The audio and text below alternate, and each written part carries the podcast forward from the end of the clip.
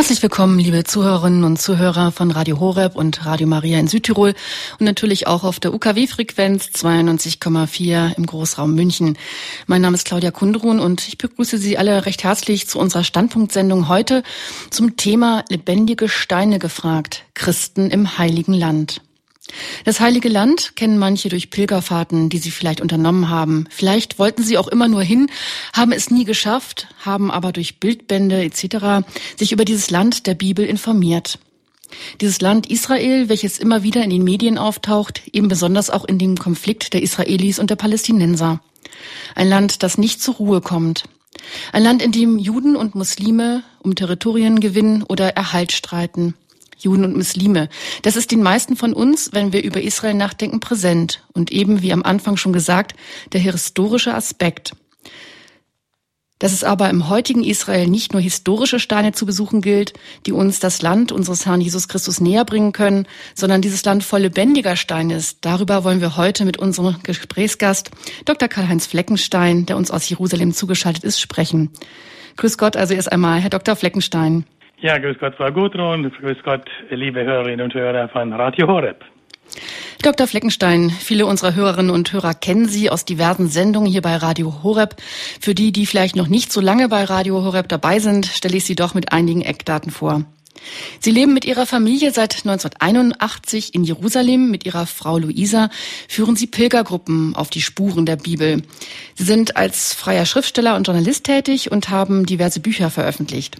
1994 haben sie in biblischer Theologie an der Lateranuniversität in Rom promoviert und von 1993 bis 2005 arbeiteten sie als Gesamtkoordinator für das archäologische Ausgrabungsprojekt Emmaus Nikopolis sind also in vielerlei Hinsicht ein Spezialist, um uns heute Abend die Frage nach den Christen im Heiligen Land zu beantworten. Das Thema lebendige Steine gefragt, Christen im Heiligen Land. Herr Dr. Fleckenstein, fast alle christliche Kirchen und Konfessionen sind im Heiligen Land vertreten. Es gibt Klöster, evangelische Gemeinden etc. Sind das die Christen, die Sie mit lebendigen Steinen meinen? Natürlich gehören die auch dazu, aber ich meine das Urgestein in erster Linie, das sind die arabisch sprechenden Christen. Sie haben vorhin schon gesagt, Juden und Muslime. Das stimmt nicht. Im Heiligen Land leben nicht nur Juden und Muslime, sondern auch Christen. Wenn man an Araber denkt, denkt man immer gleich an Muslime. Mhm. Und diese Christen, die arabisch sprechenden Christen, ich werde nachher noch darauf zu sprechen kommen, das sind das Urgestein. Die gehen zurück auf die Urchristen der ersten Jahrhunderte. Das ist die lateinische Kirche in Israel, dieses lateinische Patriarchat ähm, von Jerusalem. Das gibt es ja erst im 19. Jahrhundert. Das ist wieder eingeführt worden. Wie hat denn vorher die römisch-katholische Kirche in Palästina, ich sage mal, überlebt? Ja, es gab vorher die Franziskaner, die dann immer auch einen Bischof gestellt haben. Im Laufe der Jahrhunderte, denn das lateinische Patriarchat wurde ja gegründet erst mit den Kreuzfahrern. Hm. Als 1099 Jerusalem erobert wurde von Gottfried von Bullion, wurde dann auch das lateinische Patriarchat errichtet mit dem lateinischen Königreich und das ging wieder unter dann 1187, als Jerusalem zerstört wurde und dann von den Muslimen wieder erobert wurde und das wurde tatsächlich erst im Jahre 1847 wieder neu errichtet. Und wir sind glücklich, dass wir jetzt schon die beiden letzten Patriarchen, dass sie arabisch sprechende Christen sind, Araberchristen. Äh, der vorgehende Patriarch stammte ja aus Nazareth, Michel Sabach. Und jetzt seit einigen, seit einem knappen Jahr haben wir ja einen neuen Patriarchen, Bischof, den Patriarchen Fuad Tual. Er kommt aus Jordanien, stammt ursprünglich aus einer Beduinenfamilie. Sein Großvater hat noch im Zelt gelebt. Es gibt also auch Beduinen, die Christen sind. Und er ist nun unser neuer Patriarch in Jerusalem. Zum, zu Jerusalem, zu diesem Patriarchat ist vielleicht interessant auch zu wissen, gehört nicht nur Israel, sondern auch Palästina. Es gehört dazu Jordanien und Zypern. Mhm. Ja, das ist sehr spannend, dass wir einfach Christen kennenlernen werden heute durch Sie, die uns gar nicht so präsent sind. Deren Alltag, ihre Sorgen und Hoffnungen, darüber wollen wir heute mehr erfahren. Ich darf Sie bitten, Herr Dr. Flecken und Stein, Sie uns jetzt weiterhin hineinzunehmen in dieses Thema. Ja, liebe Hörerinnen und Hörer, immer wieder taucht in Gesprächen die Frage auf, wer sind eigentlich die Christen im Heiligen Land? Ich stelle dann gerne die Gegenfrage, was glauben Sie, in welcher Sprache beten denn heute die Christen im Heiligen Land? Die Antworten fallen dann ganz verschieden aus. Die einen meinen, natürlich Latein. Warum aber Latein? Heute feiert doch man die Messe in der Landessprache. Also dann in Hebräisch. Aber Hebräisch ist doch die Sprache der Juden. Diese haben ihre eigene Religion und beten natürlich in der Synagoge auf Hebräisch. Einige wagen dann ganz zaghaft die Vermutung, vielleicht Arabisch. Aber ist Arabisch nicht die Sprache des Islam? Ja, das stimmt schon. Und doch ist die Sprache der Lokalchristen im Heiligen Land das Arabische. Wie kam es dazu? Wenn wir in der Apostelgeschichte vom Pfingstwunder lesen, dann begegnet uns ein buntes Völkergemisch. Juden, Griechen, Parther, Bewohner von Pontus und der Provinz Asien, Kreter und auch Araber, um nur einige zu nennen. Die Menschen, die damals in Palästina lebten, waren natürlich hauptsächlich Juden, so wie die ersten Jünger Jesu. Ihre Umgangssprache war Aramäisch, eine Art hebräischer Dialekt. Die Sprache der römischen Besatzungsmacht damals war Latein. Die höheren Schichten sprachen auch Griechisch. In diesen drei wichtigsten Sprachen begegneten sich die Menschen der frühchristlichen Zeit. Mit dem Araberansturm und der neuen Religion des Islam im siebten Jahrhundert wurden die Christen mehr und mehr arabisiert. Das heißt, sie nahmen unter den neuen Herrschern die arabische Kultur und ihre Sprache an. Man könnte es vergleichen mit der Amerikanisierung Deutschlands nach dem Zweiten Weltkrieg. Wer spricht heute noch von blauen Arbeitshosen? Jeder redet natürlich von Jeans. Und wer würde heute noch von einer Musikgruppe und ihren Liedern sprechen? Das heißt heute Band und Songs. Also ein ähnlicher Prozess geschah bei den Christen in Palästina ab dem Jahre 638 mit der Eroberung Jerusalems durch Omar. Manche Christen wurden zwangsmuslimisiert, andere konnten ihren Glauben beibehalten, vor allem in den kleineren Orten, wo die Hand der neuen Herren des Landes nicht hinreichte. Aber alle nahmen die arabische Kultur an und sprachen natürlich auch Arabisch. Und so ist es bis heute geblieben. Manchmal wird den Lokalchristen die Frage gestellt, wann hat sich eigentlich deine Familie bekehrt? Man denkt dabei an einen Übertritt vom Islam zum Juden, zum Christentum.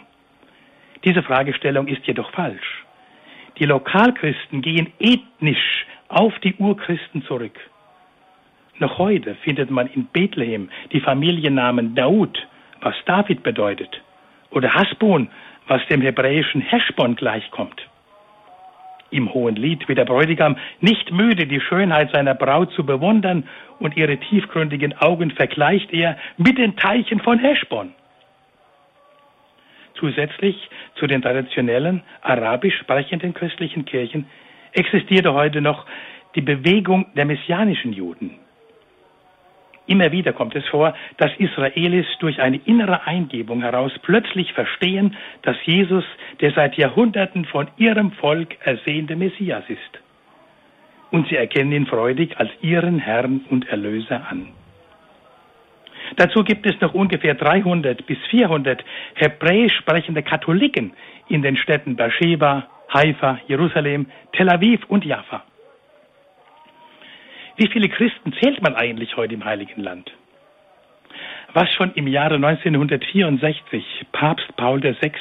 bei seinem Heiliglandbesuch als Sorge geäußert hatte, ist leider heute schon ein nicht zu übersehender Trend geworden. Er sagte damals, ich befürchte, dass das Land Jesu eines Tages keine lebendigen Steine mehr hat. Und dieser Prozess hat geradezu galoppierende Züge angenommen. Beispielsweise gab es im Raum Bethlehem vor 50 Jahren unter den 8000 Einwohnern 6000 Christen. Heute sind es bei 40.000 Einwohnern nur noch 12.000. Laut einer Volkszählung des Ottomanischen Reiches im Jahre 1914 betrug damals die christliche Bevölkerung in Palästina 20 Prozent der Gesamtbevölkerung. Heute ist sie dramatisch auf knapp zwei Prozent geschrumpft. Insgesamt leben gegenwärtig nur noch 165.000 Christen in Israel und Palästina. Die Zahl der aus Bethlehem stammenden Christen in den Vereinigten Staaten und Südamerika beispielsweise ist zehnmal so groß wie derer in Bethlehem und Umgebung. Nun fragen Sie sich vielleicht, worin besteht heute die große Versuchung der Christen im Heiligen Land? Das Heilige Land ist am Ausbluten durch eine fortschreitende Immigration der Christen. Viele sehen aufgrund der politischen Instabilität und der wirtschaftlichen Misere keine Zukunft mehr für ihre Kinder. Durch die Mauer, die allmählich wie ein Monster die ganze Westbank einschließt, haben viele Familienväter ihre Arbeit in Jerusalem oder in den benachbarten Orten verloren. Diese Menschen fühlen sich wie in einem unfreiwilligen Ghetto eingeschlossen. Manche nennen mit einer bitteren Ironie die palästinensische Autonomie die Selbstverwaltung ihres eigenen Gefängnisses. Die Arbeitslosigkeitsrate ist bis zu 80 Prozent und mehrfach hochgeklettert. Viele arbeiten in Bethlehem im Bereich des Tourismus und der Pilgerreisen. Doch viele Gruppen machen jedoch dort nur einen kurzen Besuch. Wenn eine Familie Glück hat, dann ist die Mutter vielleicht noch als Krankenschwester oder Lehrerin in einer der christlichen Einrichtungen tätig. Der Mann aber sitzt zu Hause als Arbeitsloser untätig herum. Man kann sich gut vorstellen, dass eine solche Situation Spannungen in der Familie schafft, die nicht leicht abzubauen sind. Mancher verkauft seinen Grund und Boden oder den Familienschmuck, um für die nächsten Monate oder Jahre über die Runden zu kommen oder die nötigen Mittel zur Auswanderung zu haben. Junge Menschen in Bethlehem machen Abitur und haben Jerusalem noch nicht gesehen. Was kann man nun von außen gegen ein solches Ausbluten tun? Damit sich die Christen nicht vergessen fühlen müssen, sind heute mehr denn je, mehr denn je vor allem Solidaritätsreisen gefragt. Schließlich ist es ja das Land der Bibel, die geistliche Heimat aller Christen.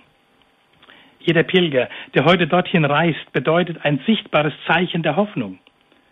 Deswegen bauen wir für unsere Gruppen, wenn möglich, mindestens ein oder zwei Übernachtungen in Bethlehem ein solche Solidaritätsreisen zu den Ursprüngen unseres Glaubens bedeutet gleichzeitig auch für die Pilger einen großen inneren Gewinn. Denn sie begegnen dem Heiligen Land sozusagen dem fünften Evangelium. Sie sehen die gleiche Landschaft, durch die Jesus gewandert ist. Sie erleben manchmal sogar einen ähnlichen Sturm auf dem See Genezareth, wie ihn die Jünger im kleinen Fischerboot des Petrus durchstehen mussten, während ihr Meister seelenruhig hinten im Heck weiterschlief sie aber dann wegen ihrer Kleingläubigkeit anschließend tadeln musste. Warum seid ihr so ängstlich? Ich bin doch immer bei euch. Die Heiliglandpilger entdecken, dass sich der Gottmensch als lebendige Ikone des Vaters in einem bestimmten Volk, in einer bestimmten Zeitepoche und in einem bestimmten Land inkarniert hat. Sie bewegen sich auf seinen Spuren und werden wie die Jünger Jesu Zeugen des leeren Grabes. Sie beginnen mit ganz neuen Augen die Bildreden Jesu zu verstehen, die ja in diesem heiligen Land ihren Sitz im Leben haben. Das Evangelium ist plötzlich nicht mehr ein verstaubtes Buch aus längst verflossenen Zeiten, es wird für die Menschen des 21. Jahrhunderts zu ihrer eigenen Erfahrung. Um den lebendigen Steinen, den Christen im heiligen Land wirklich hautnah zu begegnen, verbringen die Pilger manchmal einen halben Tag in einer christlichen Gemeinde, beten und singen mit ihnen und tauschen sich gegenseitig aus. Und da kommt es oft zu Freundschaften und manchmal sogar zu Städtepatenschaften oder auch zu Patenschaften auf kleinerer Ebene, beispielsweise für die Ausbildung eines Kindes. Davon erfuhr auch die Grundschullehrerin Hanne Zitzelsberger aus Nussdorf bei Traunstein, als sie im letzten Jahr mit einer Pilgergruppe am Sonntagsgottesdienst der katholischen Pfarrei des 9000 Einwohner zählenden Städtchens Bejala bei Bethlehem teilnahm.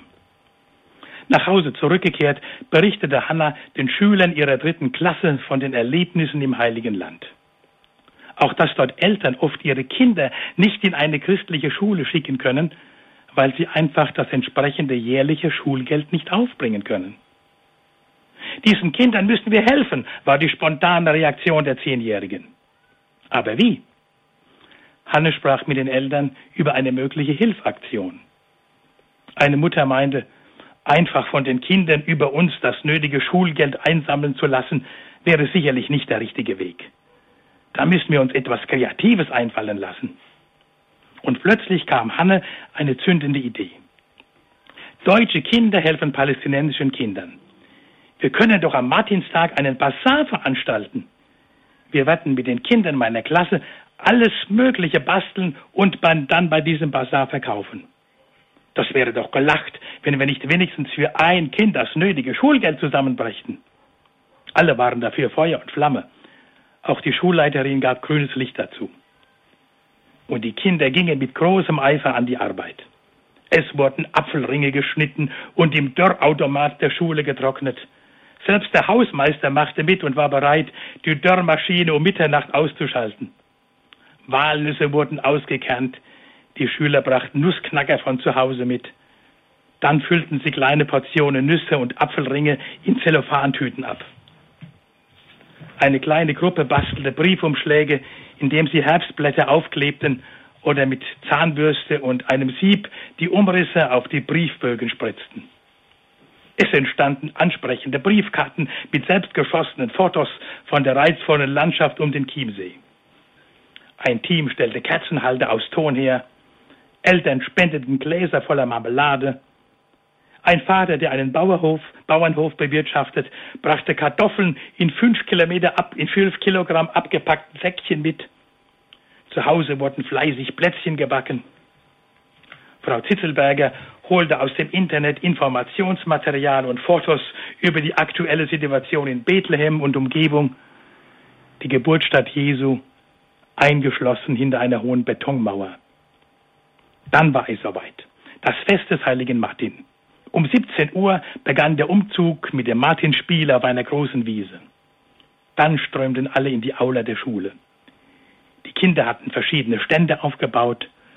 Dort boten sie nun ihre Produkte an, jedes mit einem kleinen Preisschildchen versehen. Der Elternbeirat schenkte den Gästen Glühwein ein. Und am Ende waren 600 Euro in der Kasse, das Schulgeld für zwei bedürftige Kinder in Bejala. Heute, am 6. September, nahm Hanne Zitzelsberger, die sich gerade in Jerusalem aufhält, wieder am Gemeindegottesdienst in Betschala teil. Heute begrüßte sie die beiden Patenkinder und ihre Eltern und die zahlreichen Geschwister. Fotos wurden geknipst, kleine Geschenke ausgeteilt. Ein Brückenschlag zwischen Nussdorf und dem Städtchen Betschala. Beim Abschied verriet mir Hanne, dass sie schon neue Pläne für den nächsten Matiztag schmiede. Die Christen im Heiligen Land wollen keine Almosenempfänger sein. Was sie brauchen, ist eine Hilfe zur Selbsthilfe, indem man ihnen kräftig unter die Arme greift, damit sie bald auf eigene Füße stehen können. Initiativen und Fantasie haben sie genug der inzwischen in eine andere Gemeinde versetzte katholische Ortsvater von Bejala, Abuna Nidal, kam sich manchmal vor wie eine lebendige Klagemauer, wenn seine Schäfchen mit ihren täglichen Nöten und Problemen zu ihm kamen. Sollte er wie alle anderen ins gleiche Horn der Hoffnungslosigkeit blasen? Nein und nochmals nein. Es muss doch einen anderen Weg geben, diesen Stier der Resignation bei den Hörnern zu packen und in die Knie zu zwingen. Mit anderen Worten, Abu Nidal nahm die ausweglos erscheinende Situation als Herausforderung an. Dabei hegt er eine tiefe innere Überzeugung. Es ist unvorstellbar, dass nicht auch heute dort, in dem Land, wo das erste Pfingstwunder geschah, der Heilige Geist am Werk ist. Also versuchte Abu Nidal, die Antenne seiner Seele auf Empfang einzustellen. Eine ganze Reihe neuer Ideen drängten sich ihm auf. Aus Passivität und Hilflosigkeit soll Kreativität erwachsen. Gerade dort, wo die Schwierigkeiten am größten waren. Denn schon lange machte sich der junge Seelsorger Gedanken um die ungünstige Entwicklung vieler Familien. Seit dem Mauerbau haben zahlreiche Väter in Jerusalem ihre Arbeit verloren. Das wiederum schafft Aggressionen und Unmut in der eigenen Umgebung. Im besten Fall kann sich der eine oder andere als Gelegenheitsarbeiter auf dem Bau oder als Taxifahrer noch ein paar Scheckel verdienen. Zu viel zum Sterben, zu wenig um zu leben. Wenn die Familie Glück hat, dann bietet sich für die Ehefrau vielleicht die Chance als Lehrerin oder Krankenschwester in einer der christlichen Institutionen. Aber wohin dann mit den Kleinkindern, während die Mutter für den nötigen Lebensunterhalt aufkommen muss? Da kam Abu Nidal der Gedanke. Bei drei ledigen Schwestern, die gut mit Babys umgehen können, richten wir eine Kinderkrippe ein. Das Dreimädelhaus nahm den Vorschlag begeistert auf. Und damit könnte ja allen geholfen werden. Aber wer das Geld nehmen um den Raum kindergerecht zu gestalten. Eine Pilgergruppe aus Speyer erfuhr von Abuna Nidals Anliegen. Bald waren ein paar tausend Euro gesammelt als Hilfe zur Selbsthilfe. Das war für alle Beteiligten sehr wichtig. Nicht als Almosen für bettelnde palästinensische Christen. Auch der Abuna legte größten Wert darauf. Unsere Würde geht uns über uns alles, geht über alles. Eure Investition soll uns nur helfen, auf eigene Beine zu stehen. Der Heilige Geist hatte gezündet und schon war der Pastor dabei, die nächste Inspiration zu realisieren. Unsere Großmütter können Rosenkränze knüpfen und bei jeder Perle ein Ave Maria mit hineinverknoten. Und wenn viele so handeln, dann kann am Ende selbst der Himmel nicht mehr widerstehen und muss uns den ersehnten Frieden schenken. Abuna Reit, der lateinische Pfarrer von Taibe, dem Ephraim der Bibel, erlebte eine Öl, Olivenölschwemme, als man ihm als Schulgeld für die Kinder in seiner katholischen Privatschule statt Banknoten Ölkanister ins Haus brachte. Denn der Ort ist reich gesegnet mit Tausenden von Olivenbäumen, der Lebensader der Bevölkerung. Ich kann doch nicht mit dem Öl meine Lehre bezahlen, drängte sich Abunerei der Gedanke auf. Die haben ja selbst genug von diesem Segen im Haus. Also suchte der gewitzte Seelsorger bei Freunden in Frankreich eine Marktlücke für Olivenöl aus Teibe. Und tatsächlich, was anfänglich keiner für möglich gehalten hätte, funktioniert heute tadellos. Sogar die Europäische Gemeinschaft macht mit. Sie lässt die Ware steuerfrei, steuerfrei über die französische Grenze. Aber auch die Mütter von Taibe wollten ihren Beitrag leisten. Ihre Spezialität ist Couscous. Inzwischen sind auch ihre Produkte schön verpackt in den französischen Supermärkten zu finden. Abu Naraid weiß, wenn ich das Ausbluten der Christen in meiner Gemeinde durch die fortschreitende Immigration stoppen will, dann muss ich meinen Leuten Arbeitsplätze verschaffen. Warum nicht durch die Herstellung von Friedenslampen mit einem passenden Friedensgebet dazu? Das war das Stichwort, das ihm eines Tages wie ein erleuchtender Blitz durch den Kopf ging. Heute sind rund 30 junge Familien bei der Herstellung der Friedenslampen beschäftigt. Mit diesen Lampen möchte Abu Naraid alle Kirchen der Welt erreichen. Und er ist fest davon überzeugt, wenn alle Christen auf dem Erdball diese Lampe anzünden und gleichzeitig mit dem Friedensgebet Gott bestürmen, dann kann selbst der Himmel nicht mehr widerstehen, uns den ersehnten Frieden zu schenken. Jetzt fragen Sie sich vielleicht, besteht Hoffnung auf ein friedliches Miteinander? Wenn die Bibel doch recht hat, dann ist die Friedensvision des Propheten Jesaja auch keine Utopie. Wo der Wolf und das Lamm friedlich beieinander liegen, wo das Kind unbeschadet am Schlupfloch der Natter spielt. Dass so etwas tatsächlich in der Natur möglich ist, las ich vor einiger Zeit in einer Zeitungsnotiz. Da wollte man in einem Naturpark in Albanien einem ausgehungerten Wolf einen jungen, lebendigen Esel zum Fraß vorwerfen. Doch was keiner für möglich hielt, Esel und Wolf freunden sich an und leben nun gemeinsam im gleichen Gehege. Und wenn das unter instinktabhängigen Tieren möglich ist, warum sollte das nicht auch unter den unter intelligenten Menschen realisierbar sein? Sind nicht Israelis und Palästinenser, Juden, Christen und Muslime alle Kinder des gleichen Schöpfers, Nachkommen des gleichen Vaters Abraham? Sollte nicht Juden und Palästinenser gemeinsam verstehen, dass sie beide zum heiligen Land gehören? dass dieses Land nicht nur einem allein gehört. Sie sind Blutsbrüder und verehren denselben Gott. Deshalb sind sie geradezu verpflichtet, im Geiste Abrahams zu handeln. Ein entsprechendes Beispiel dafür ist der Abrahamsbrunnen in Beersheba. Im Buch Genesis im 21. Kapitel lesen wir, dass die Knechte des Abimelech Abraham den Brunnen weggenommen hatten, den er sich dort gegraben hatte obwohl die beiden Stammesoberhäupter sich kurz vorher gegenseitig versprochen hatten, weder sich noch ihre Nachfahren zu hintergehen. Nun stellte Abraham Abimelech zur Rede. Der aber ist völlig ahnungslos hinsichtlich des begangenen Unrechts.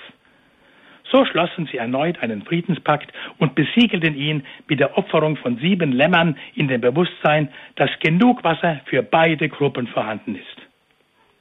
das ist eine Geschichte, die heute nicht an Aktualität eingebüßt hat. Führt man nicht auch heute im Mittleren Osten Kriege um das Wasser, das flüssige Gold? Und, nicht, und ist nicht auch heute Wasser genug für alle da, wenn jeder sparsam damit umgeht? Das Gleiche gilt auch für das Land. Hatte nicht Abraham in Genesis 13,9 zu Lot gesagt, gehst du zur Rechten, dann gehe ich zur Linken. Oder gehst du zur Linken, dann gehe ich zur Rechten. Was wir heute in diesem Land brauchen, sind Menschen mit einer Wir-Mentalität. Nur gemeinsam lässt sich dieses kleine Stück Erde in ein Stück Paradies verwandeln, an dem alle teilhaben können. Es scheint geradezu paradox. Dieses Land, in dem die Versöhnung zwischen Gott und dem Menschen stattfand und von dem aus der ganzen Welt die Versöhnung geschenkt wurde, hat bis heute die eigene Aussöhnung noch nicht gefunden. Und doch, auch wenn die Christen eine verschwindende Minderheit darstellen, sollen sie gerade deshalb Salz der Erde sein. Erst recht in jenem Land, in dem dieses Wort das erste Mal in die Herzen gesät wurde. Christen im heiligen Land bedeutet eine Berufung zu einem schwierigen Leben. Aber hatten es die ersten Christen leichter? Da die biblischen Stätten und Heiligtümer nicht zu Museen werden dürfen, wird es immer eine lebendige christliche Gemeinschaft an diesen Orten geben, auch wenn die Statistiken uns ein anderes belehren wollen. Gibt es Anzeichen dafür? Ja, die gibt es. Durch die Mauereinschließung werden Pfarreien geradezu herausgefordert, zu geistlichen Oasen zu werden. Viele entdecken ganz neu den großen Wert der eucharistischen Anbetung und dadurch den Heiligen Geist mit seinen Gaben der Hoffnung, der Liebe und der Versöhnung. Familien erfahren sich wie in der Urkirche als Domus Ecclesia, als Hauskirche. Allein im Monat Mai besuchte Abuna Nidal 120 Familien und betete mit ihnen den Rosenkranz.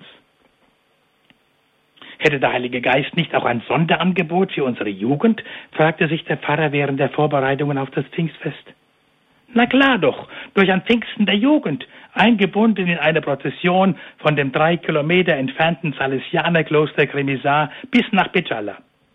Das soll eine Manifestation der Freude und des Glaubens werden. Aus dieser Überzeugung heraus, dass das eigentliche Paradies in uns und unter uns beginnt. Ganz gleich, in welcher Situation wir uns auch befinden. Abuna Nidal konnte den Bischof von Nazareth, Monsignore Bulos Marcuzzo, für das Vorhaben gewinnen. Gleichzeitig wusste er, welch große Liebe die Christen seiner Gemeinde mit Maria, der Mutter Jesu, verbindet. Gerade in diesen schweren Zeiten. Ist sie ihnen nicht ihre Mutter, zu der sie jederzeit kommen dürfen? Gleichzeitig erweist sie sich auch als Vorbild in allen Nöten, die sie aus eigener Erfahrung kennt. Im Schicksal des Abgewiesenseins, und des Flüchtlings nach Ägypten. Basem, der Autoelektriker und Sammler von Oldies, stellte natürlich seinen schönsten Wagen aus den 50er Jahren, den er eigentlich nur als Hochzeitsauto für ganz spezielle Freunde herausrückte, der Madonna zur Verfügung. Dann war es soweit. Langsam trudelten die Menschen im Hof der Salesianer ein. Immer mehr junge Leute füllten den Platz. Aber nicht nur die Jugend war dabei. Auch die Junggebliebenen zeigten ihre Solidarität mit der neuen Generation. Kennt doch die Begeisterungsfähigkeit kein Alter, ebenso wenig wie die Liebe, die Güte und die Menschenfreundlichkeit. Solche Eigenschaften gehören zur ewigen Jugend. Die Studenten aus dem Priesterseminar in Becala verteilten an alle Anwesenden eine überdimensionale Hand aus buntem Karton. Gilt doch gerade die Hand im Orient als Zeichen für die segnende Hand Gottes. Und hier wollte sie Symbol für die offene Hand des Heiligen Geistes mit seinen vielfältigen Gaben sein. Die Sonne warf ihre letzten müden Strahlen durch die Zweige der Pinienbäume. Der Hügel von Kremisan war wie ein goldenes Licht getaucht. Und in diesem Moment erreichte ein blank poliertes Schnaufeln aus dem Baujahr 1953 den von Menschen übersäten Platz. Auf dem mit Blumen geschmückten Autotach stand die Fatima Madonna, das sichtbare Zeichen für die Hauptperson an diesem pfingstlichen Ereignis. So wie sich damals im Jahre 33 die Apostel im einmütigen Gebet um die Mutter ihres Herrn geschart hatten, so schaden sich nun ihre Kinder um sie, während die Prozession sich langsam in Bewegung setzte allen voran der Bischof von Nazareth, neben ihm Abuna Nital und zwei Franziskaner von der Geburtsbasilika in Bethlehem.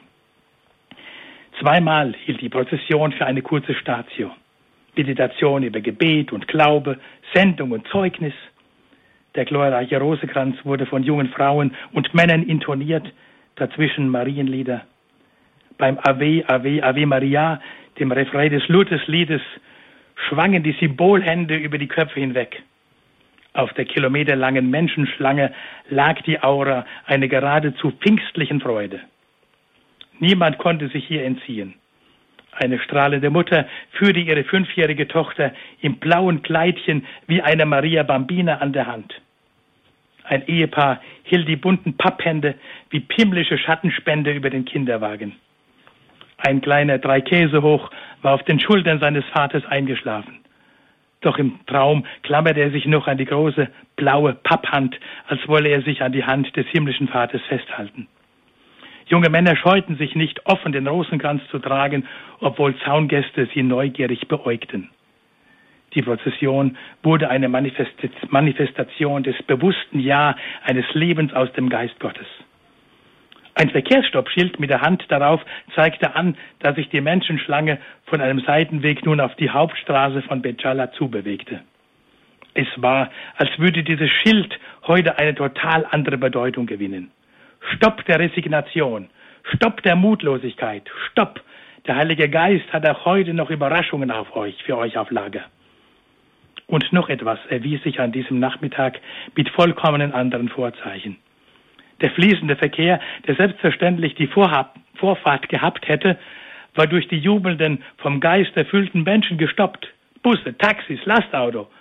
Aus dem Fenster eines Jeeps mit der gelben Jerusalem-Nummer wanderten verwunderte Blicke zu dieser Lobeshymnen singenden Jugend.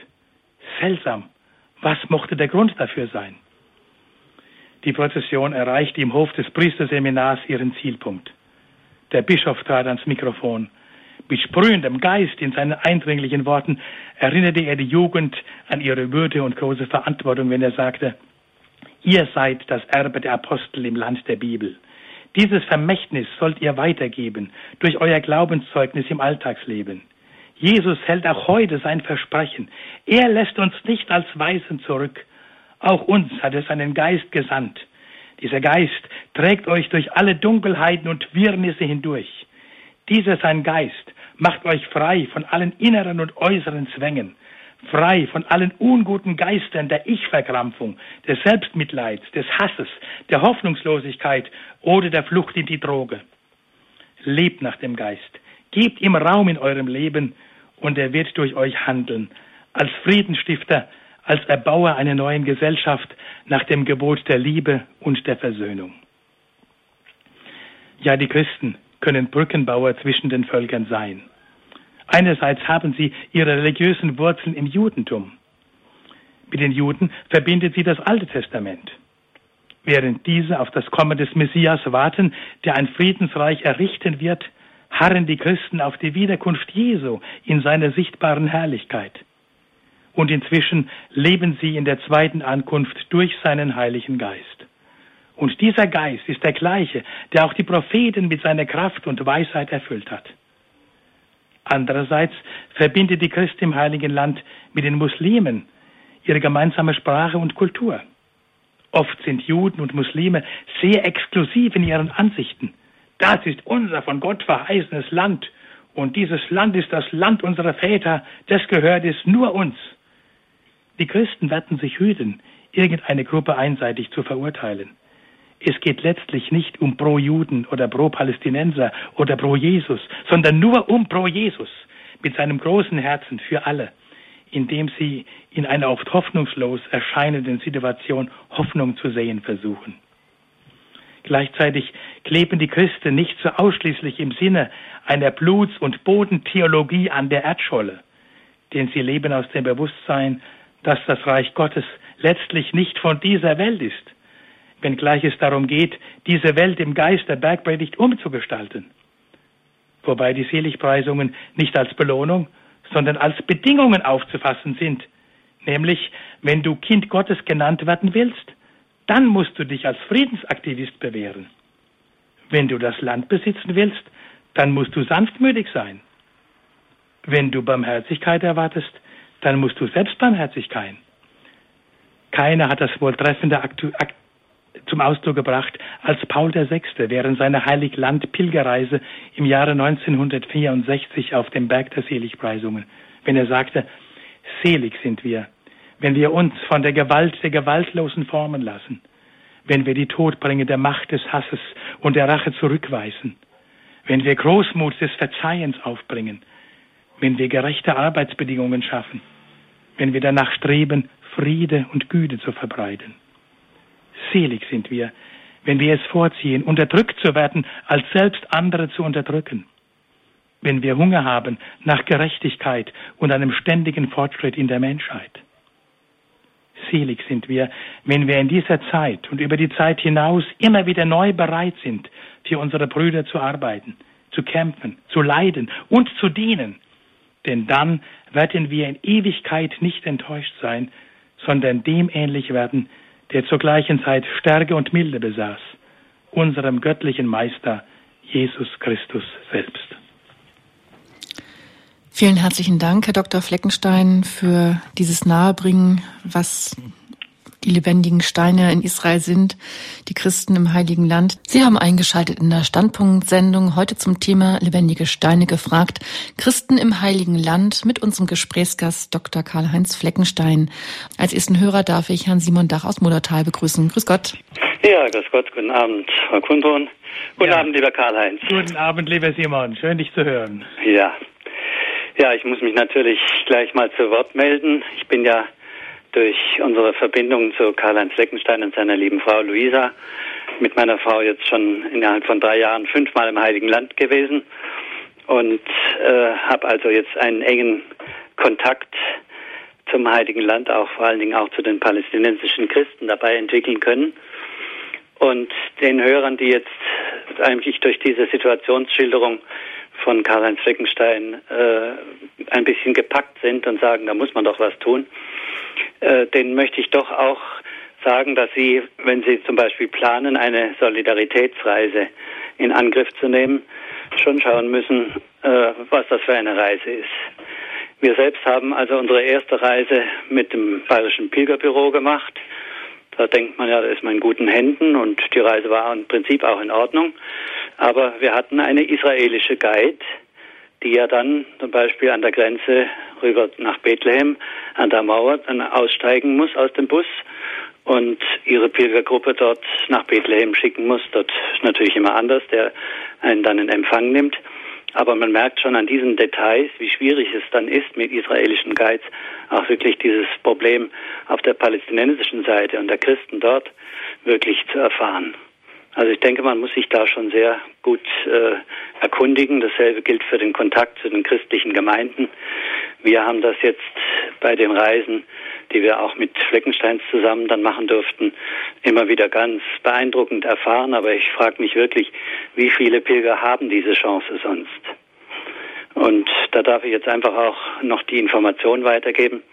Es gibt eine Adresse hier in Deutschland, äh, wo man auch diesen Kontakt herstellen kann äh, www.friedensflecken.de ist die Internetadresse. Dort kann man diese Schwierigkeiten, die ich gerade angesprochen habe, dann auch ähm, gelöst bekommen, indem man eben eine Reise mitmacht, wo dieser Kontakt möglich ist. Und dann wollte ich noch, Frau Kundern, wenn ich das darf, noch äh, darauf hinweisen, der Karl-Heinz Fleckenstein ist ein sehr bescheidener Mann, hat also mit keinem Wort äh, darüber gesprochen, dass er ein begabter Buchautor ist. Und äh, auf seine Bücher möchte ich also auch ganz eigens hinweisen. Herr Dach, das tun wir auf unserer Homepage. Sämtliche Bücher von Herrn Dr. Fleckenstein kann man bei unserem Hörerservice erfragen. Auch auf unserer Homepage kann man sie lesen. In sind unter dem Informationszeichen auf der Homepage zu dieser Sendung erlesbar. Auch die ganzen Kontaktdaten zu Herrn Fleckenstein haben wir natürlich aufgenommen. Und die Bücher, sie befassen sich mit dem Heiligen Land und sind sicher sehr interessant für viele. Daraufhin hätte ich auch nachher gerne noch hingewiesen. Vielen Dank, Herr Dach. Der www.friedensflecken.de, auch das ist mittlerweile auf unserer Internetseite für Sie zu sehen, damit Sie sich informieren können, wo Sie dann eine Reise machen können. Herr Dr. Fleckenstein, das ist sicherlich ein Problem, dass man äh, Israel bereisen möchte und nicht genau weiß, mit wem man es bereisen kann. Sie selber bieten das ja auch an. Also da sind, ist man in guten Händen. Aber eine Frage habe ich, das hat Herr Dach auch eben gerade dadurch beschrieben, nämlich die Mauer. Die Mauer, die die Westbank einschließt und letztendlich sind die arabischen Christen eben halt in der Westbank. Ähm, Sie haben in Ihrem Vortrag aber durchaus gesagt, dass es sowohl ein Unheil als auch ein Heilsbringer ist, weil sich dadurch eben halt in dieser Abgeschlossenheit was entsteht. Kann man das vergleichen mit so dieser Formierung wie bei uns Diaspora-Gemeinden im Prinzip, dass durch diese, ja, eben, ja, so Ghettoisierung, wie Sie es nannten, letztlich lebendiger wird, als es wäre es nicht so? Ich glaube, man kann es nicht so sagen. Das ist einfach eine Überlebensfrage. Mhm. Vogel frisch oder stirbt, nicht? Ja. Und man muss das Beste machen aus der Situation. Und gerade auch die Pfarrer sind da sehr stark be äh, überlegen das sehr stark, damit ihre Gemeinden nicht einfach ausbluten. Ja. Also man kann nicht die Mauer als etwas Positives bezeichnen, nicht? Also auf keinen Fall. Es ist etwa ein, es ist ein Monster, ein ganz mhm. schlimmes Monster, aber man muss eben damit leben und die Pfarrer versuchen einfach, ihre Schäfchen zusammenzuhalten, damit sie ihnen nicht davonlaufen. Die Mauer ist ein Monster, sagen Sie. Das heißt, ähm, für die israelischen Behörden sind im Prinzip Christen in der Westbank den muslimischen, arabischen Palästinensern gleichgesetzt? So ist es, ja. Was bedeutet das für die im Alltag? Es bedeutet für die im Alltag, dass man nur mit Sondergenehmigung nach Jerusalem gehen kann, die es oft sehr schwer zu bekommen ist. Und wenn man dann äh, an dem Checkpoint sind dann äh, fast wie so ein Löwenkäfig müssen die Leute da durch und Fingerabdrücke machen und äh, Gürtel ausziehen und also Taschen aufmachen. Das ist sehr sehr beschämend und oft sehr entwürdigend. Mhm. Deshalb viele Leute sagten, wir gehen überhaupt nicht nach Jerusalem mehr. Mhm. Viele Leute haben dann ihre Arbeit auch verloren in Jerusalem. Sie haben mehrere ähm, Beispiele gebracht von Bet Jala, diesem christlichen Städtchen, in dem, also oder in dieser Stadt, ähm, in dieser da ähm, der Abu Nidal ähm, so gewirkt oder wirkt. Ähm, ist das eine rein christliche Stadt oder sind das eben halt Städte, die sowohl muslimisch als auch christlich sind? Äh, dieses Städtchen Bejala ist noch christlich geprägt. Hier kann mhm. man sagen, da sind noch 70 Prozent sind noch Christen. Äh, es sind noch ganz wenige Ortschaften. Also Bechala ist so ein Dorf, ein Städtchen oder auch Bezahur, wo die Hirtenfelder sich befinden oder dieses Taibe, das ich genannt habe. Da sind noch christliche Präsenz. Da merkt man auch noch den Sonntag. Heute am Sonntag, dann sind die Geschäfte zu. Die Menschen eilen dann noch in die Gottesdienste. Wie gesagt, 70 Prozent, aber die anderen Orte sind überwiegend äh, Muslime. Wie ist dieses Verhältnis zwischen den Muslimen und den Christen in der Westbank? Das Verhältnis ist gut und das muss auch gut sein, sonst kann man ja nicht miteinander leben. Wir wollen nicht einen Bürgerkrieg oder mhm. dies äh, sind manchmal auch Mächte von außen, die versuchen da gegeneinander zu hetzen. Wir haben es im Libanon erlebt und das darf nicht geschehen. Ich sagte ja schon einmal, wir haben die, die, die palästinensischen Christen haben mit den Muslimen die gleiche Kultur, die gleiche Sprache. Das verbindet sie und deshalb können wir ja Brückenschlag bedeuten und Brücken schlagen zu den Juden hin und zu den Muslimen hin. Also da bemüht man sich schon wirklich eine gute Beziehung miteinander zu haben. Wir haben eben gerade über das Verhältnis zwischen Araber und Christen gesprochen. Es gibt ja christliche Schulen in der Westbank und ähm, die sind aber nicht nur für christliche Kinder, sondern auch muslimische Kinder können dort, werden dort aufgenommen und erhalten dort Unterricht. Ähm, was bedeutet das für diese Kinder? Welche Chancen sind, sehen Sie darin? Ja, Sie haben jetzt gerade gesagt, Araber und Christen, das stimmt nicht. Äh, beide sind Araber, die Christen sind auch Araber. Ja, klar. Und die Muslime sind auch Araber. Das muss man nochmal klar machen. Äh, es sind gerade auch diese Schulen bemühen sich darum, auch muslimische Kinder aufzunehmen, denn die Schule ist wieder auch ein, ein, ein Nährboden auch für Frieden, nicht, wo man gemeinsam mhm. auch äh, äh, Friedensarbeit leistet. Das ist auch ganz, ganz wichtig. Äh, über die Kulturen hinweg und man, oft sind oft Vorurteile da von Muslimen, die denken, wir hätten da drei Götter, die wir verehren mit der Dreifaltigkeit. Und da kann man so viele Vorurteile kann man abbauen, gerade auch durch die Schule. Und das ist eine sehr gute, gute Sache. Einfach einmal zwischen den Religionen, Muslimen und Christen, aber auch ökumenisch. Auch an diesen Schulen, an christlichen Schulen sind nicht nur katholische Kinder, sind melkitische Kinder, sind evangelische Kinder, sind orthodoxe Kinder. Auch da wird Ökumene geschaffen, schon von der Schule her. Und wenn man so ein Kind zum Beispiel adoptiert, also die Adoption übernimmt für ein Schulgeld, dann kann man auch sagen, manche Leute sagen, das, das ist für mich auch ein Stück Friedensdienst. Vielleicht mhm. wird dieses Kind, das jetzt eine christliche Erziehung bekommt, in einem, im Sinne der Bergpredigt, vielleicht wird das Kind eines Tages mal ein Friedenspolitiker. Also insofern ist das auch ein Friedensdienst an, der, an den Menschen, an der Zukunft, an der jungen Generation. Nun haben Sie diese Geschichte der Dame vom Chiemsee erzählt und Ihren Aktionen mit Ihrer dritten Klasse. Ähm, Sie haben gesagt, eben gerade Patenschaften für Kinder übernehmen. Wie kann man das so? Welche Möglichkeiten bieten sich? Ja, da ist auch diese Möglichkeit über diese äh, Hybridenflecken mhm. kann man dann auch äh, mehr erfahren darüber. Es gibt sogar auch die Möglichkeit, Spendenbescheinigung zu bekommen. Und äh, ja, das ist also, ich würde vorschlagen, gerade über diese Schiene äh, das äh, zu arrangieren. Es lässt sich leicht machen.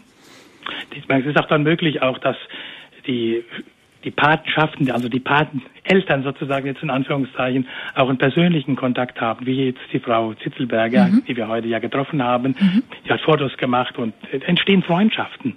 Brückenschlag zwischen Europa und dem Heiligen Land. Und das ist so wichtig.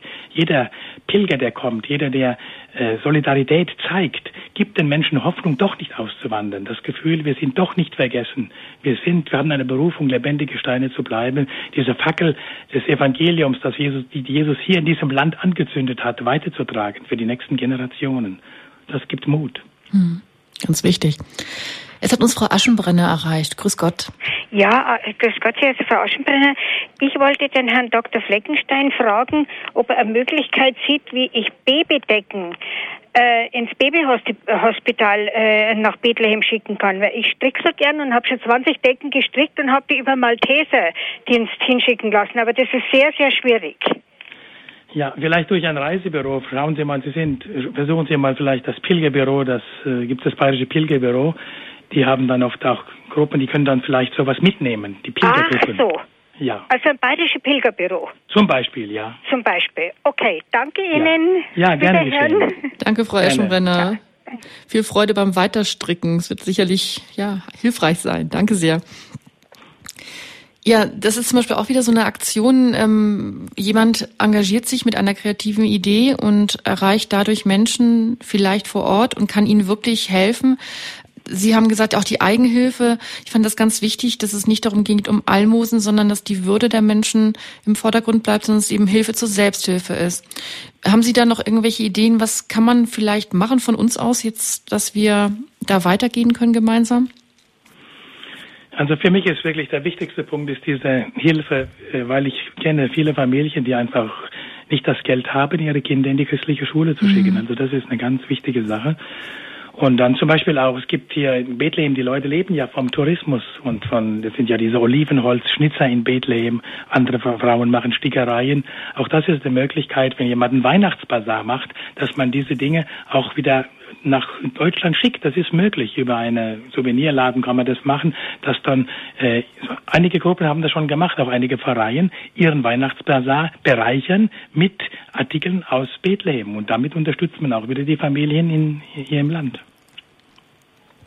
Gut, es gibt also viele Möglichkeiten. Man muss nur kreativ sein und probieren, das in irgendeiner Form anzugehen. Liebe Hörerinnen und Hörer, Sie haben eingeschaltet in der Standpunktsendung zum Thema lebendige Steine gefragt, Christen im Heiligen Land mit unserem Gesprächsgast Dr. Karl-Heinz Fleckenstein. Herr Dr. Fleckenstein, zwischenzeitlich hat eine Hörerin eine Frage hinterlegt, und zwar, ob Sie eine Adresse durchgeben könnten, wo man die Artikel aus Bethlehem, eben zum Beispiel diese Olivenholzschnitzereien, bestellen könnte. Ja, am besten unsere äh, E-Mail-Adresse und wir würden das gerne weitervermitteln. Mhm. Das ist der einfachste Weg.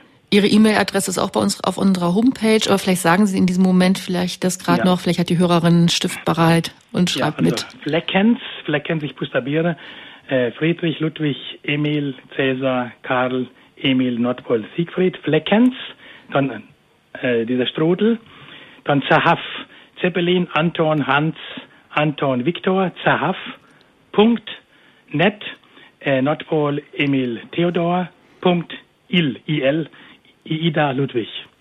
Fleckens at zerhaft.net il. Gut, wenn es jetzt für jemanden dort zu schwierig war, wie gesagt, unser Hörerservice am Montag wieder für Sie da, kann Ihnen das alles nochmal durchgeben und auch auf unserer Homepage ist das alles nachlesbar. Es hat uns jetzt, nachdem Herr Dach auch schon angerufen hat, Frau Dach erreicht. Grüß Gott, Frau Dach. Ja, grüß Gott, ich habe das äh, voller Interesse gehört. Lieber Karl-Heinz, es war ein so brennender Vortrag, äh, dass ich ganz berührt bin. Ich bin ja so, äh, wir sind wirklich äh, fünfmal schon da gewesen. Ja. Aber äh, dieses Brennen, diese Sehnsucht, dass es weitergeht, äh, zu spüren, das berührt mich sehr. Und ich denke, äh, wir sind ja äh, am Arbeiten ja im selben Sektor. Und äh, ich merke immer bei unseren Leuten, die wir hier als Gesprächspartner haben, ähm, es ist die, die Schwierigkeit, dass allen diese Situation von euch nicht bewusst ist. Man äh, lässt sich so gerne einlullen in, in das, nun ja, es, äh, es wird alles nicht so schlimm sein oder ähm, äh, das, äh, es muss doch irgendwie zur Friedenslösung kommen. Aber dass man so existenziell mit dem eigenen Leben damit äh, zu tun hat, mit den Familien, mit dem nicht mehr können, mit dem mit der Aggression, die dann aufkommt, wenn man keine Arbeit mehr hat, die Menschenunwürdigkeit und solche Sachen, ähm, das bringt einem schon in Not. Und ich glaube, wir Menschen sind einfach dann so geartet, dass wir sagen, ja, dann einfach nicht hingucken, sonst belastest du dich ja viel zu sehr. Und äh, deswegen glaube ich, dass es ganz gut ist, dass du immer wieder darüber sprichst, immer wieder darüber schreibst. Ich will dir so viel Mut machen, ähm, weil äh, es gibt keinen anderen Weg, als dass wir den Weg des Friedens, den uns Jesus vorgegeben hat, äh, miteinander gehen. Äh, du ja, hast niemanden den Gefallen tun, ihn zu hassen. Ja. Das ist ganz wichtig. Äh, der Berg der Seligpreisung. Immer, ja, ja Se segnen heilt Wunden. Segnen ja. heilt Wunden. Und der Berg der Seligpreisung, wir haben so einen Bildschirmschoner, wo der immer wieder auftaucht. Gell? Das ja. ist doch das Geheimnis überhaupt in jedem einzelnen Land, aber vor allem bei euch wo die Christen ihren, wo wir Christen unseren Ursprung haben. Es gibt niemanden, der anders ist. Und deswegen danke ich dir äh, Karl-Heinz.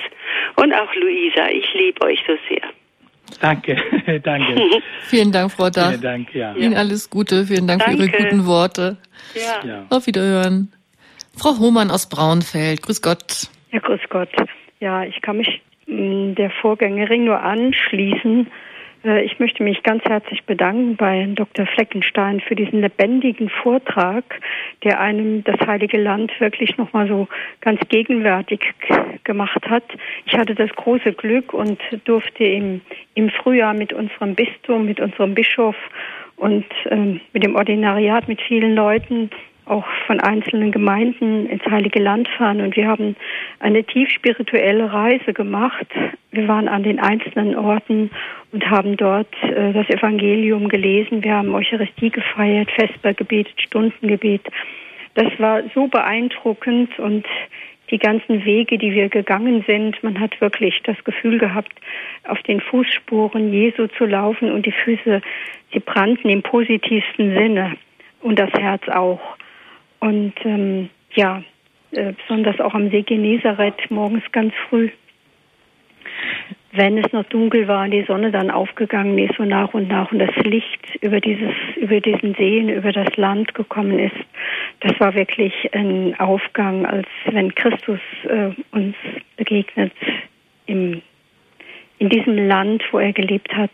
Und ich habe so viel mit nach Hause genommen und es ist wirklich so, das ist das fünfte Evangelium. Ich höre jetzt die Bibeltexte ganz anders. Ich lese die Bibeltexte anders.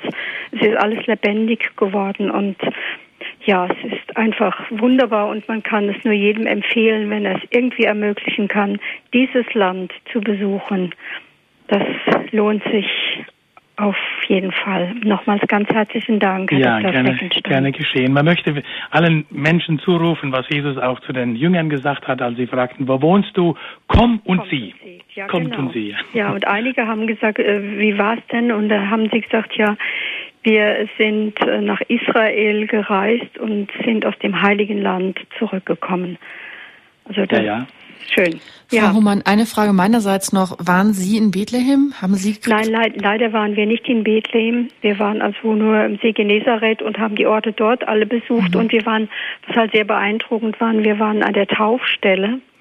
Und das war natürlich dann die Konfrontation. Wir mussten uns also auch dann sehr beeilen, sind da runtergeleitet worden und ähm, haben dann ein, äh, die Tauferneuerung gemacht, ein Segen das äh, bekommen. Aber das, das war dann schon sehr, ähm, einerseits sehr berührend, aber auch, ähm, da hat man das schon gespürt, dass, ähm, als sie da gestanden haben, uns also möglichst schnell wieder in die Busse rein und mhm wegfahren mussten. Und wir waren dann halt längere Zeit in, in Jerusalem. Wir mhm. waren eine Woche See Genezareth und eine Woche Jerusalem. Aber leider konnten wir nicht nach Bethlehem. Das hätte die Reise auch gesprengt. Wir haben nämlich ein Projekt dort gemacht. Also wir haben der Diözese Limburg ähm, ein Pastoralprojekt Bereitschaft zur Bewegung. Und da waren eben Einzelleute dort um dann von dort aus von dem das in die Gemeinden zu tragen und eben zu arbeiten, wie wir ähm, die Gemeinden verlebendigen können und ja, so in diesem Sinn. Mhm. Da Sie nicht in Bethlehem waren, ist es ein Grund mehr, noch einmal zu kommen. Ja, ich habe es auch ganz fest vor. Ja, herzlich willkommen. Ja, ja, danke schön, Herr ja, Dr. Fleckenstein. Danke Ihnen Alles auch, ja. Gute Ihnen und für Ihre Arbeit und ich freue mich auch über jeden Vortrag. Danke, danke. Ihnen. Auf Ihnen Dank. Ade. Auf Wiederhören, Frau Humann. Alles Gute Ihnen. Herr Dr. Fleckenstein, es gibt ja auch sowas wie Auslandszivildienst, den man auch in Israel leisten kann. Das muss jetzt nicht unbedingt im Kibbutz sein, sondern gibt es auch die Möglichkeit, sowas für christliche Gemeinden zu machen? Ja, es gibt auch Gemeinden, die das anbieten. Zum Beispiel auch dieses Taibe, dieses Ephraim der Bibel, von dem ich gesprochen mhm. habe, dem Abunereit. Das sind immer wieder auch Zivildienstler oder auch in anderen Gemeinden. Es ist möglich grundsätzlich. Unterstützt das die Gemeinden? Sicher, klar oder auch christliche Institutionen, wie zum Beispiel auch, es gibt das österreichische Pilgerhospiz, sie haben mhm. auch immer wieder Zivildienstleistende, christliche Hospize, christliche Hotels, aber auch Gemeinden. Also mit einem sozialen Ja könnte man durchaus auch der unsere also diese eigene Solidarität bekunden und dort wirklich vor Ort wirklich helfen. Genau. Zum Beispiel mhm. in Benjala gibt es auch eine Gemeinschaft, eine evangelische Gemeinschaft, äh, Lifegate nennen die sich, die mhm. vor allem auch behinderte Kinder betreuen. Mhm. Und die sind immer auch wieder froh, wenn da Freiwillige sich melden, um ein Jahr dort mitzuhelfen. Also wenn gerade Jugendliche zuhören, es gibt also Möglichkeiten auch dort sich einzusetzen, gerade in einem sozialen Jahr. Vielleicht aktiviert das ja doch einige. Wäre schön. Ja, ja. Ähm, Papst Benedikt war ja nun in seiner apostolischen Reise in Israel. Hat das Hoffnung gebracht, gerade den arabischen Christen? Ja, das hat Hoffnung gebracht, gerade seine Präsenz und er hat ja auch sehr klar gesprochen, hat auch immer wieder auch äh, Jesaja angesprochen, Jesaja zitiert, aktualisiert, Gerechtigkeit schafft Frieden. Das hat er immer wieder betont und seine Präsenz dann eben auch in Bethlehem. Ich war auch und meine Frau war, wir waren zusammen mhm. in Bethlehem beim Gottesdienst dabei, wo wir spürten, er steht hinter uns. Die Christen sind nicht vergessen vom Rest der Weltkirche. Die Kirche steht hinter uns, hinter den Christen im Heiligen Land. Das hat schon sehr positiv gewirkt. Es war für viele arabische Christen ja schwierig, zu den anderen Gottesdiensten zu kommen, wenn ich das richtig erinnere. Ja, es war nicht einfach, weil ja, es war ja ein Gottesdienst in Bethlehem. Mhm. Da war es sehr schwierig, von der Westbank da nach hin zu gelangen. Dann war ein Gottesdienst ja in Jerusalem. Da war es wieder einfacher für die arabischen Christen, die in Jerusalem leben. Und dann in Nazareth war es natürlich auch wieder einfacher. Aber Bethlehem war nicht ganz einfach, dahin zu gelangen. Kann man sich das eigentlich vorstellen, dass es ein, wirklich eine Stadt gibt, die so wesentlich ist fürs Christentum, dass es eigentlich abgeschnitten ist von allem? Ja, man denkt, es ist unmöglich, aber wenn man hier lebt und das sieht, sieht man, es ist doch eine Realität. Es ist keine Fantasie, es ist keine Illusion, es ist ein Faktum kann man nur beten. Es gibt keinen anderen Weg. Ich denke, die einzige Waffe ist wirklich das Gebet. So wie die Mauer in Berlin gefallen ist, auf friedliche Weise, dass auch diese Mauer, auch wenn sie noch im Bau ist, auch eines Tages fallen wird. Vor allem, dass man keine Mauern errichtet zwischen den Herzen, zwischen Juden und Palästinensern. Mhm. Es gibt keine Mauern des Hasses, der Ablehnung, der, der Wut, äh, der Aggression, sondern dass man immer wieder versucht, äh, Jesus sagt, verzeiht einander, geht aufeinander zu, nicht liebt eure Feinde, liebt mhm. diejenigen, die euch auch wehtun. Das ist der einzige Weg. Und wie ich vorhin schon mal sagte, segnen. Wir segnen auch, wenn wir durch den Checkpoint gehen, wir segnen die Soldaten und sagen, God bless you und wir segnen euch, dass ihr, dass ihr eure Herzen wirklich äh, habt, die, die auf die Menschen zugehen und nicht hart sind. Ne? Herzen aus Fleisch, nicht Herzen aus Stein. Ähm, Sie hatten das vorhin in Ihrem Beitrag auch gesagt, es braucht Menschen mit einer Wir-Mentalität. Wie können wir das unterstützen jetzt aus dem, ja, der Ferne, dass wir uns einbringen können, dass dort die Menschen, ja, mehr das Wir im Blick haben? Das sind ja, ja, wir Christen haben sowieso bisschen vielleicht mehr das Wir im Blick. Aber wie können wir das auch vermitteln, dass diese Unterstützung auch von uns kommt? Ich denke, das Allerwichtigste ist einfach das Gebet, dass die Christen spüren, wir sind, wir sind nicht alleine. Mhm. Und dann muss man darauf hinarbeiten. Es gibt auch hier im Land, gibt es auch wieder Friedensbewegungen, auch auf jüdischer Seite, auf palästinensischer Seite, und dass man diese Bewegung unterstützt und alles tut, jeden, jedes Pflänzchen, jedes Friedenspflänzchen, jeden zweigigen Ölbaumzweig unterstützt, dass diese Bewegungen doch auch eine Stimme bekommen, auch im, im öffentlichen Leben und dieses Grasrot wachsen, also von, von unten her, dass, dass da immer mehr auf die Menschen, äh, auch die Jüde, viele jüdische Menschen möchten auch nur Frieden, möchten in Frieden leben und dass die immer mehr erkennen, wir sind doch letztlich Brüder, wir sind Geschwister und wir sind Semiten. Mhm. Wir sind, alle sind Semiten, ob sie jetzt Juden sind oder Araber, sind beide Semiten und das müssen sie erkennen und lernen. Und da ist es wichtig eben, gibt es diese Neve Shalom, eine, eine kleine Siedlung auch in der Nähe von Emaus, Neve Shalom, wo Juden, Christen, Muslime, äh, und äh, Juden zusammenleben und gemeinsam ein Zeichen setzen wollen, es ist möglich, man kann miteinander leben, wo die Schulen zweisprachig gelehrt werden, die Kinder schon im Kindergarten äh, lernen, Hebräisch und Arabisch. Man feiert gemeinsam die Festen. Wenn jetzt Ramadan gefeiert wird, dann gehen die Christen und die Muslime zu den äh, die Christen und die Juden zu den muslimischen Familien. Mhm. Wenn Weihnachten gefeiert wird, dann gehen die, die Juden und muslimische Familien zu den Christen. Also das ist auch ein Zeichen der Hoffnung und ein Zeichen, es ist möglich. Frieden ist möglich bei gutem Willen. Also wir brauchen viele Menschen guten Willens. Und ich denke auch, äh, das im Gebet nie zu vergessen, nie zu vergessen, dass der, der Friede in diesem Land ist letztlich ein Geschenk Gottes, so wie auch mhm. die Einheit der Christen letztlich nicht machbar ist durch alle möglichen äh, Gremien und, und Sitzungen und äh, was weiß ich, sondern die, ein Geschenk Gottes. Und dieses Geschenk hat Jesus den Vater gebeten, damit alle eins seien.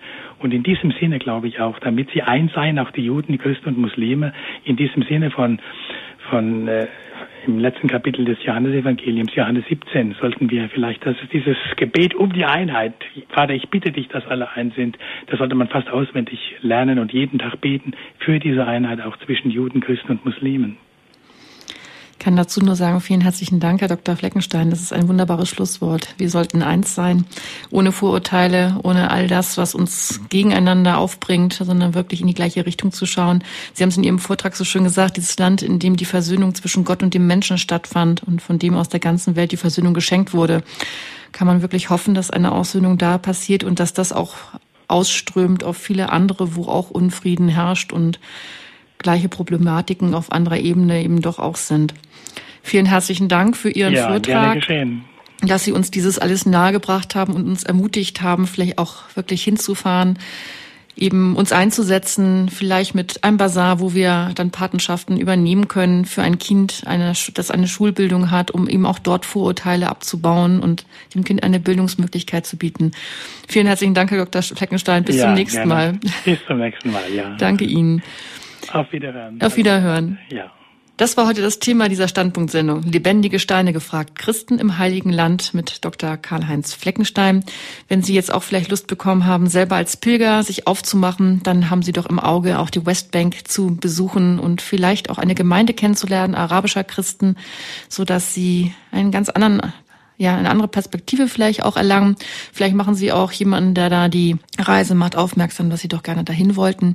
Oder wie gesagt, Sie suchen sich gleich das richtige Reisebüro aus oder die richtigen Pilgerbegleiter aus, die das sowieso im Programm haben. Wenn Sie selbst auch noch andere Ideen haben, eben zu unterstützen, kann ich nur sagen, werden Sie tätig, seien Sie mutig, machen Sie was. Wenn Sie also diese Sendung und dann auch noch normal hören möchten, weil Sie diesen Vortrag von Dr. Fleckenstein so interessiert hat, dann können Sie sich bei unserem CD-Dienst eine CD bestellen.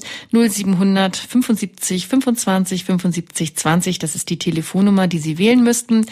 Und wenn Sie das nicht wollen, dann können Sie auch auf unserer Homepage www.horeb.org nicht nur sich eine CD bestellen, indem Sie das CD-Regal anklicken, CD-Regal, CD-Signal, nein, wie nennt sich denn das? Also CD, eine kleine CD sehen Sie da und da können Sie draufklicken und können eine CD bestellen.